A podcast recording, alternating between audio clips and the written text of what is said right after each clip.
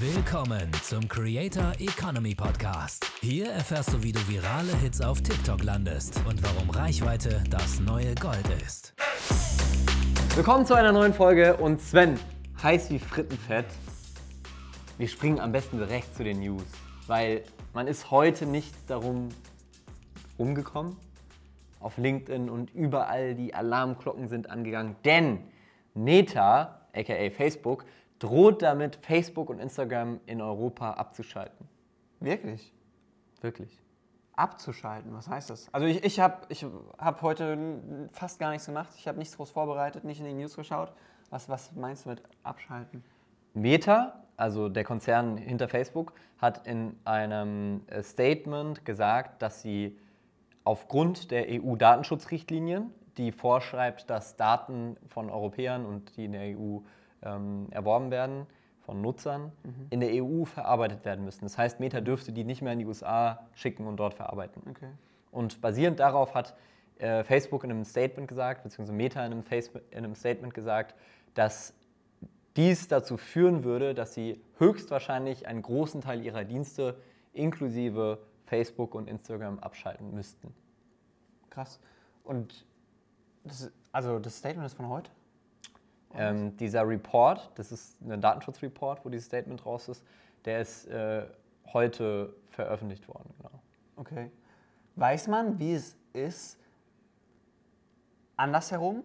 Also ha, hat die USA irgendwelche Datenschutzbestimmungen, wie man mit amerikanischen Daten umzugehen hat? Weißt du das? Weiß, weil ich bin da jetzt kein Rechtsbeistand in dem Bereich. Ja. Ich kann mir vorstellen, dass es die gibt. Es gibt ja schon auch bestehende Datenschutzbestimmungen für europäische Daten. Ja. Es ist ja einfach nur eine Erweiterung des Datenrechts. Ja. Ähm, ich bin mir sicher, die hat die USA auch in Ja. gewisser Form, aber tendenziell sind die Europäer ja ein bisschen konservativer, was so Ja. Datenschutz und Datenthemen angeht. Ähm, also bevor wir so auf das Business dahinter kommen, wie empfindest du das selbst? Ist dir das wichtig, dass deine Daten in Europa verarbeitet werden? Erstmal nein. Erstmal nein. Was ich halt sehe, und es ist tatsächlich auch eine Frage, die damit zusammenhängt, ist, mittlerweile ist es extrem schwierig für europäische Unternehmen irgendwie ähm, an der Digitalisierung zu partizieren in Form von die Big Player, also Apple, Google, ähm, Facebook, Meta ähm, etc. pp. Also es gibt keine europäischen Player, die wirklich relevant sind auf dieser Scale in dem Social Media und Online-Bereich wie die amerikanischen Player und mittlerweile halt auch asiatischen Player Ja. sind. Das sehe ich halt. Aber inwiefern würde das was ändern? Weil, also, an, klar, würde Facebook, Instagram und würde Meta, Facebook und Instagram in Europa abschalten, würde das natürlich die Chance eröffnen, dass ein eigenes europäisches So- Social Network entsteht. Aber so weit wird es ja safe nicht kommen. Ja, also das ist- ja immer viel heiße Luft und am Ende werden ein paar Milliarden hin und her geschoben und dann ist wieder Friede, Freude, Eierkuchen. Ja, also ich denke auch, es ist eine Drohung, aber dabei wird es bleiben. Ja. Ich glaube, Facebook will einfach auch so ein bisschen die Machtposition zeigen, weil die wissen natürlich, da hängen eine Menge Arbeitsplätze, da hängen eine Menge Jobs, da hängen eine Menge Unternehmen dran, deren Ja. Geschäftsmodell auf Facebook, Instagram und Co. basiert. Ja. Und das würde auch die europäische Wirtschaft schon sehr viel Geld kosten. Aber ich finde es auch spannend, dass sowas, so eine Aussage von Facebook oder von Meta ein paar Tage danach kommt, nachdem die Aktie um 23 Prozent gefallen ist. Weil du denkst, dass weil, das. weil an sich ist das ja auch erstmal eine Nachricht, die sich von meinem Gefühl, ich habe jetzt auch nicht in die Aktienkurse geschaut, eher negativ auf die Aktienkurse auswirkt. Mit Sicherheit. Also Und mit Sicherheit, also wenn, rein hypothetisch, wir gehen nicht davon aus oder ich gehe nicht davon aus, aber wenn Facebook äh, oder Meta, Facebook und Instagram und ihre Dienste in Europa abschalten würde, dann würde es ja einen unfassbar großen Umsatzverlust Ja. Bedeuten. Ja. Weil die, die Werbeprodukte und die Einnahmen aus Europa sind sicherlich nicht unrelevant für Facebook. Ja. Es werden sicherlich ein paar Prozent an den weltweiten Einnahmen ausmachen. Ja, auf jeden Fall. Also Europa ist ja auch eine, eine sehr große Marktwirtschaft und vom Handel und so stehen die mit Sicherheit auch ganz vorne dabei, also hinter den USA. Ja, aber also was, was ich mich halt frage, ist, was ist so da, der Gedanke dahinter? Also ich glaube schon, weil auch letzte Woche diese, dieser Aktiensturz, da, der ist ja auch so zustande gekommen, weil Zuckerberg halt mal so richtig ehrlich war und halt so gesagt hat, hey, wir leiden unter TikTok und wir haben Nutzer verloren und so weiter. Ne? Also es hat er wirklich alles so ganz offen und ehrlich zugegeben. Ja. Und es wirkt für mich irgendwie so, dass er ja so ein, so ein bigger Plan dahinter hat und das, ja, das gerade bewusst in Kauf nimmt, so ein bisschen ja, so ein bisschen schlecht geredet zu werden, fallende Aktienkurse und so, um sich voll auf Meta, das Metaverse und so zu konzentrieren und irgendwie in ein paar Monaten oder Jahren wieder richtig durch die Decke zu gehen. Du meinst, er plant sein Comeback, lässt jetzt den Aktienkurs einstürzen, um günstig rückkaufen zu können mit seinem Privatvermögen? ja, okay, ich will ihn jetzt, das will ich ihm jetzt nicht vorwerfen. Aber naja, also interessant. Ähm, krass, ja. Also, das ist das, worüber alle reden. Ich weiß nicht. Ähm, bislang sind alles nur Spekulierungen und auch die ganzen Beiträge und Artikel. Das war wirklich eine Aussage in diesem Report. Man sollte die, glaube ich, nicht überbewerten. Es wurde dann auch nachgefragt von Journalisten. Die haben natürlich dann bei Facebook Statements angefragt, so hey, soll das wirklich eingestellt werden und so, nachdem Panik ausgebrochen ist. Und ich habe ein Statement ähm, von Facebook We have absolutely no desire and no plans to withdraw from Europe, but the simple reality is that Meta or rely on data transfers between the EU and the US in order to operate global services. Mm. Also man sagt bei, bei Meta, man möchte das nicht, aber wir sind darauf angewiesen, dass Datentransfer stattfindet. Heißt, wenn die EU das wirklich machen würde, dann würde Facebook wahrscheinlich oder Meta wahrscheinlich schon überlegen, wie gehen wir damit um. So interpretiere ich das jetzt. Ja. Aber ich kann mir auch nicht vorstellen, dass angesichts der, der riesigen Auswirkungen auf den Markt in Europa die EU die Eier hat, das durchzuziehen. Nee, glaube ich auch nicht. Also die, da werden sie auf jeden Fall irgendeinen Kompromiss finden. Profitieren ja am Ende beide davon. Genau. Ja, das ist die, die News der Woche, die rumgegangen sind. Ähm, nächste News, auch im Zusammenhang mit Meta, beziehungsweise mit einem der Produkte, und zwar Instagram. Mhm. Ähm, neue Funktionen für Reels, beziehungsweise Stories, Reels. Ja. Man kann jetzt, viele User in der Testgruppe können jetzt aus ihren Instagram-Highlights einen Reel machen okay. oder Reels machen. Mhm. Das heißt, die Highlights, die du auf dem Profil abgespeichert hast, Zusammenschnitte von deinen Stories, kannst du jetzt automatisiert zu einem Reel machen. Hast du das schon mal ausprobiert? Nee, die Funktion also, ja also ja, aber es gibt ja so ähnliche Funktionen, dass man auch zum Beispiel eine Story direkt zu einem Reel machen kann und so. Hast du sowas schon ja. mal ausprobiert? Nee. Weil ich weiß nicht, also ich, ich fühle das überhaupt nicht. Ich, ich, ich habe es selbst halt noch nie ausprobiert, deswegen kann ich nicht einschätzen, wie gut das funktioniert. Aber angenommen, keine Ahnung, ich habe da ein Story-Highlight, äh, Urlaub 2020 oder so mit 20 verschiedenen schönen Stories ich kann mir nicht vorstellen, dass da ein geiles, gut performendes Reel raus wird. Weißt du, was ich nicht verstehe bei Instagram, bei Reels und Videos und so? Der Content differenziert sich nicht so richtig. Es ist alles, fast alles, Vertical Video, kurz und die Differenzierung ist mir unklar. Und wenn du jetzt auch noch deine Instagram Stories automatisch auch als Reel machen kannst und du kannst Reels im Feed posten und so. So, warum gibt es dann Stories, Reels, Feed-Posts, IGTV, beziehungsweise das gibt es ja nicht mehr. Warum gibt es diese ganzen Dinge, wenn es am Ende alles dasselbe ist? Ja, das ist, das ist halt spannend zu, zu beobachten. Ne? Also Instagram versucht ja gefühlt halt zum Einheitsbrei zu werden, was Video angeht, dass irgendwie alles im Vertical Video funktionieren kann, egal wie es aufgenommen ist, ob das jetzt, ich sag mal, TikTokable ist oder ob das eher Story-like ist. Und TikTok testet die Story-Funktion und versucht eigentlich den For You-Feed so ein bisschen zu entzerren und so, ich sag mal, so langweilige Story-Videos halt als Story, dass es als Story gepostet wird, damit der, die For You-Page möglichst TikTokable und relevant bleibt. Und ich fühle den TikTok-Weg deutlich mehr. Ich verstehe es auch nicht so ganz. Auf jeden Fall ist das äh, das Vorgehen von Instagram. Ähm, ja, es gibt irgendwie ständig neue News. Also wir, haben, wir reden ja öfter jetzt hier im Podcast auch über die letzten Folgen immer über Reels und Neuerungen bei Instagram und so. Also sie machen viel, da passiert viel. Ich bin mir nicht sicher, ob das in die richtige Richtung geht. Also von meinem Gefühl her ist, ins, waren jetzt noch nicht so die Features dabei, wo ich denke, oh geil, das ist jetzt für mich als Nutzer wirklich spannend und das würde mich dazu bringen, mehr Zeit wieder auf Instagram zu verbringen. Ja. Die Features, die wahrscheinlich in die richtige Richtung gehen, das Wort richtige mag ich in dem Zusammenhang eigentlich nicht, aber auf jeden Fall in eine progressive Richtung gehen, ähm, das sind Avatare. Metaverse, Avatar, Avatar der Film.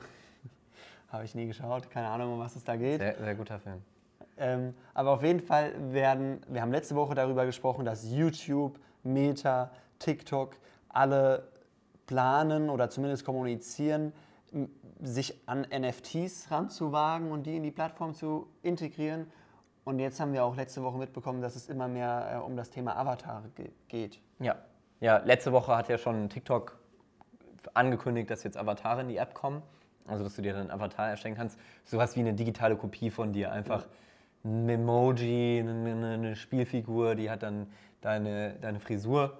Hoffentlich erst nachdem du beim Friseur warst. ähm, und deine, deine Brille auf und deine Kleidung kannst du halt so customizen, dass sie so möglichst ähnlich aussieht wie du selber. So wie es man von Emojis kennt. Und da wird dann halt das Thema NFT relevant.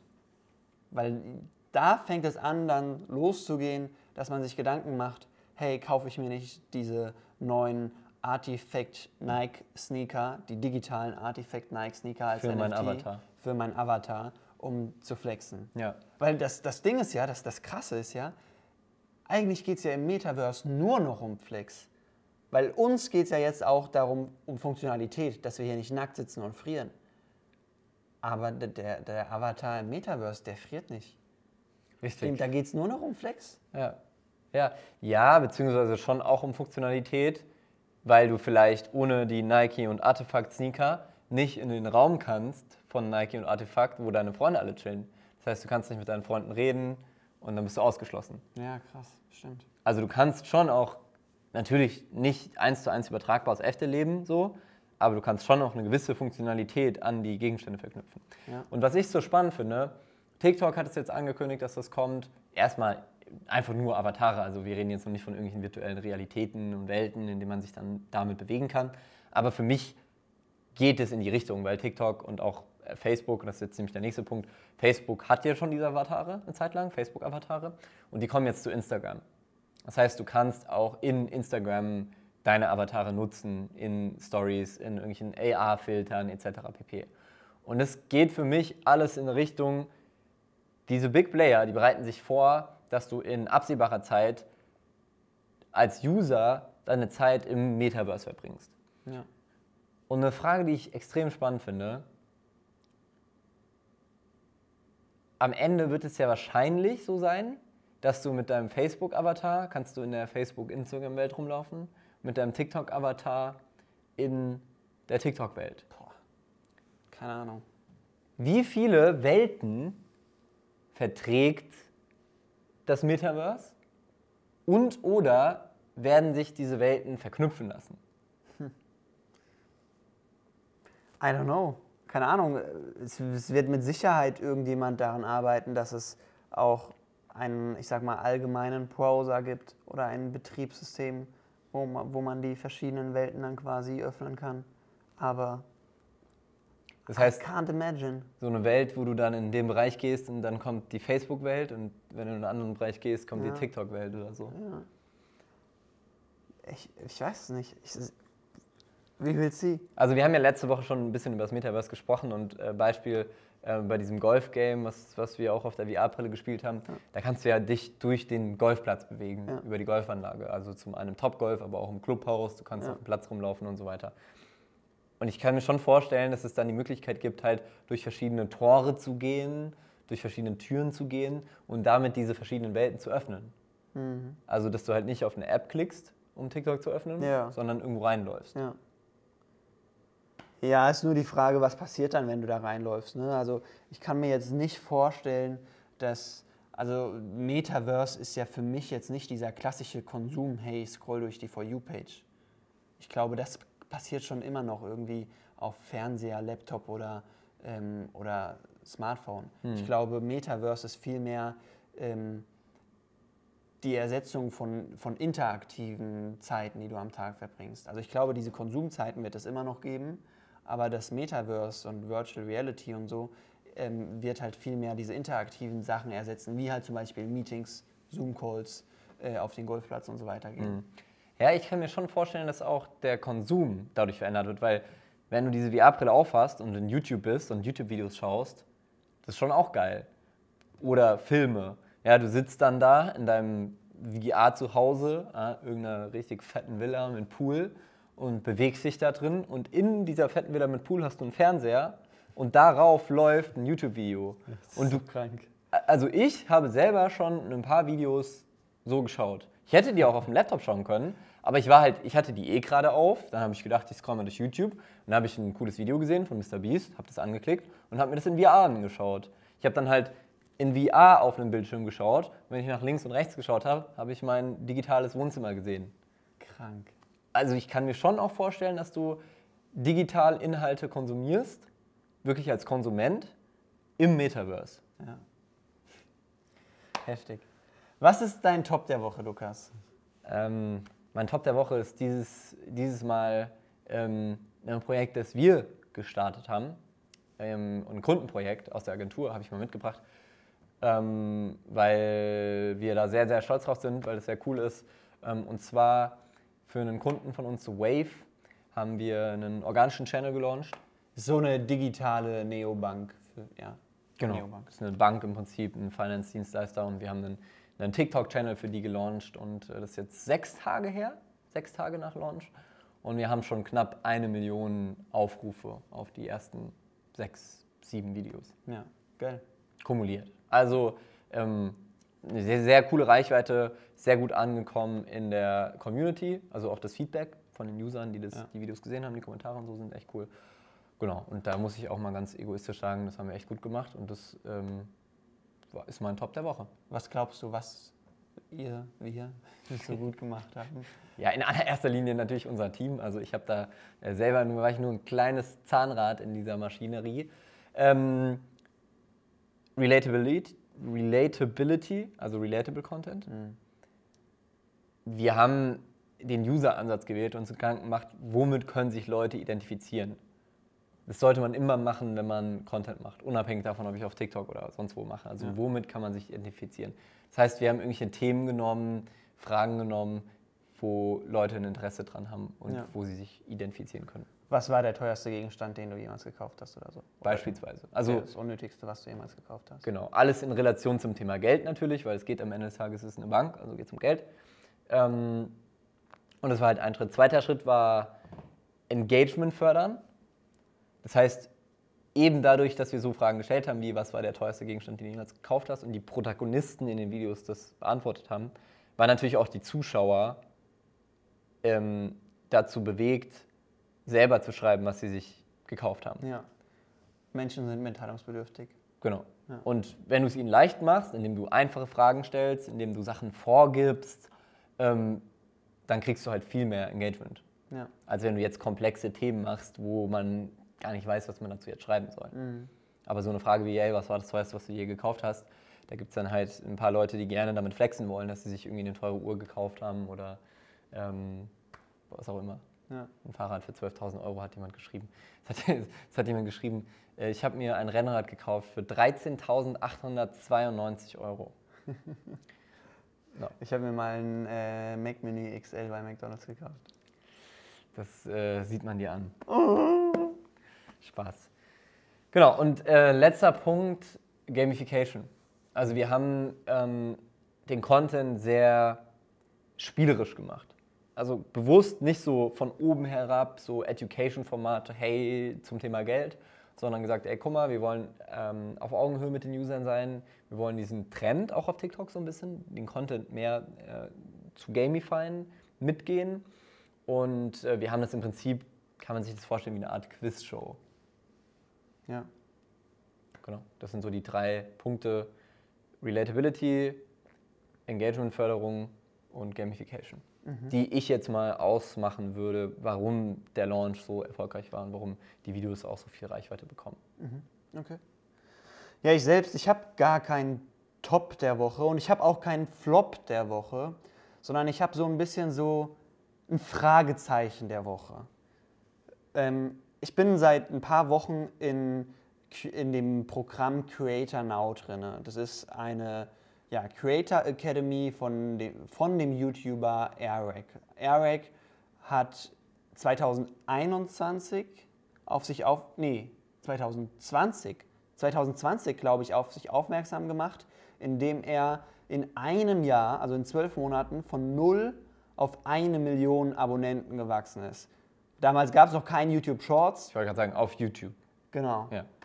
Dann, damals gab es noch keine Shorts, deswegen war das wirklich was Besonderes. Ne? Also es ist mittlerweile ja sehr, sehr kompetitiv auf YouTube und das war sehr beeindruckend, was Eric da geschaffen hat. Und er hat auch sich eine sehr starke Community aufgebaut. Und jetzt hat er eben dieses Creator Now herausgebracht, also ist jetzt schon in der, ich glaube in der fünften Staffel und das sind immer so sechs Wochen kohortenbasierte Kurse, äh, beziehungsweise mögen die selbst es nicht, sich als Kurs zu bezeichnen, sondern ja, die sagen, ähm, ich weiß gar nicht, ich glaube, sie bezeichnen es als Academy. Das heißt, man hat da äh, in der Woche Workshops, man hat aber auch Kleingruppen, in denen man sich gegenseitig accountable hält und so weiter, also so Klassen quasi. Und man hat vor allem untereinander Wettkämpfe. Es geht wirklich darum, dass die Leute in die Umsetzung kommen und jede Woche ein YouTube-Video hochladen. Und wenn man ein YouTube-Video hochlädt, bekommt man Punkte und welche Creator bzw. dann auch welches Team am Ende der sechs Wochen die meisten Punkte gesammelt haben, äh, sind, äh, bekommen halt Preise. Okay. Also, Also, im es, ist sehr, auch, es ist sehr praxisorientiert. also im Betrieb, aber ist es ein, ein Videokurs oder ein Ausbildungsprogramm, das sehr viel so mit Gamification arbeitet, über die Preise, über Gruppenarbeit Ja, etc. pp. über Competition, über Austausch, über ähm, ja auch Live-Calls. Und da war jetzt kein klassischer Video, ähm, kein klassischer Videokurs. Genau, und warum erzähle ich euch das Ganze? Eric hat jetzt, beziehungsweise es wurde announced, dass Eric für Creator Now jetzt 3 Millionen US-Dollar Seed Funding eingesammelt hat. Und da denke ich mir erstmal, hey, so voll top der Woche. Ich finde es richtig cool, dass YouTuber geile Unternehmen starten und viel Geld einsammeln. Und auf der anderen Seite frage ich mich so, ey, das ist ein, das ist ein E-Learning-Kurs. Das ist kein E-Commerce, das ist keine Software, das ist einfach alles, was er macht, ist, dass er sich irgendeine geile Software ausgesucht hat, da 300 E-Mail-Adressen reinschmeißt, seine Creator-Kollegen anschreibt, hey, hast du nächste Woche Zeit, äh, 90 Minuten Workshop zu geben? Das ist doch keine Multimillionen wert. Boah, Also das vielleicht schon, wenn es genügend Revenue generiert, so kann ich mir schon vorstellen, dass da viele Leute abonnieren. Aber was ich mich frage, ist, was macht der mit dem Geld? Weil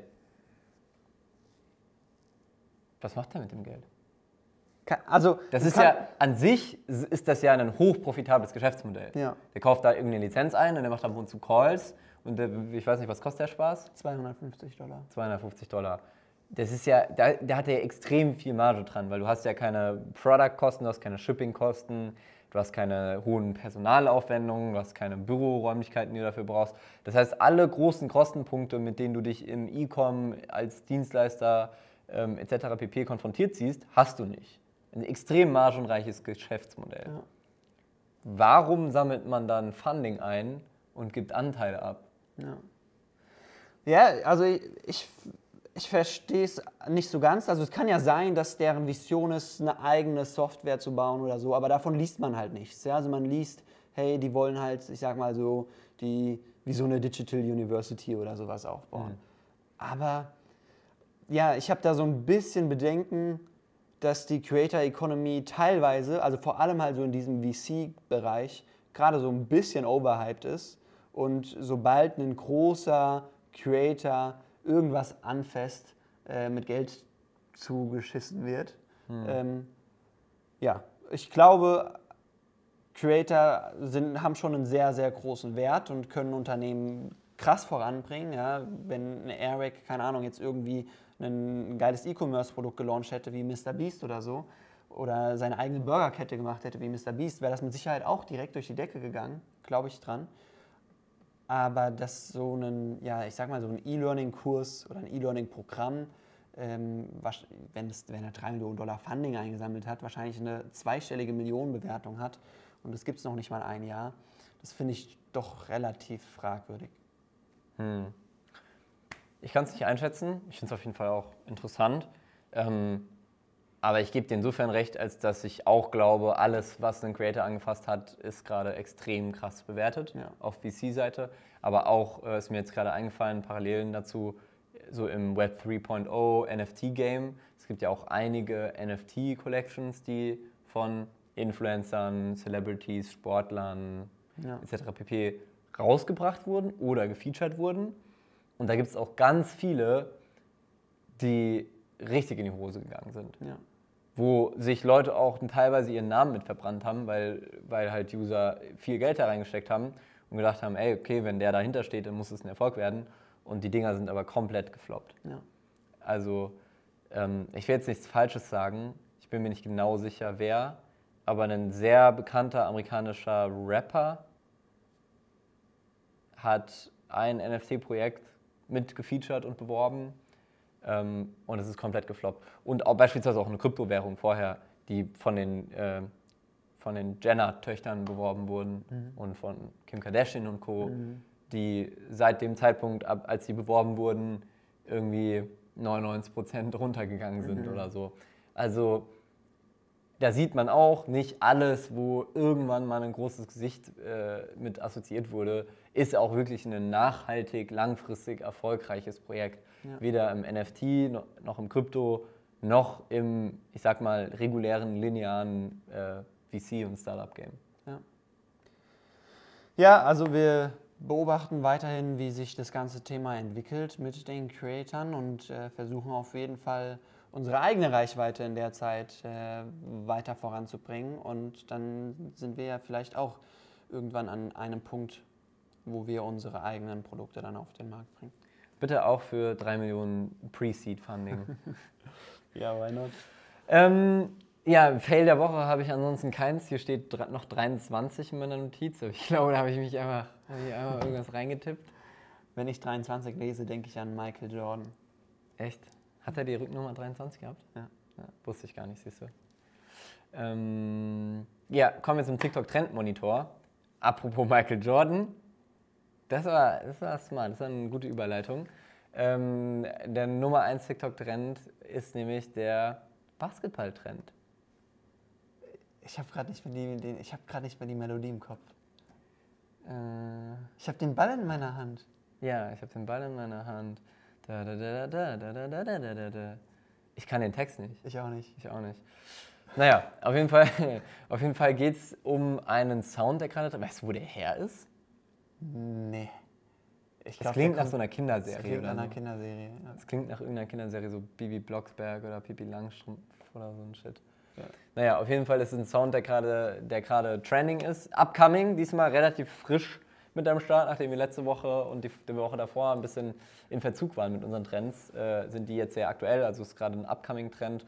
Ähm, der Sound äh, findet man unter Basketball-Trend auf jeden Fall.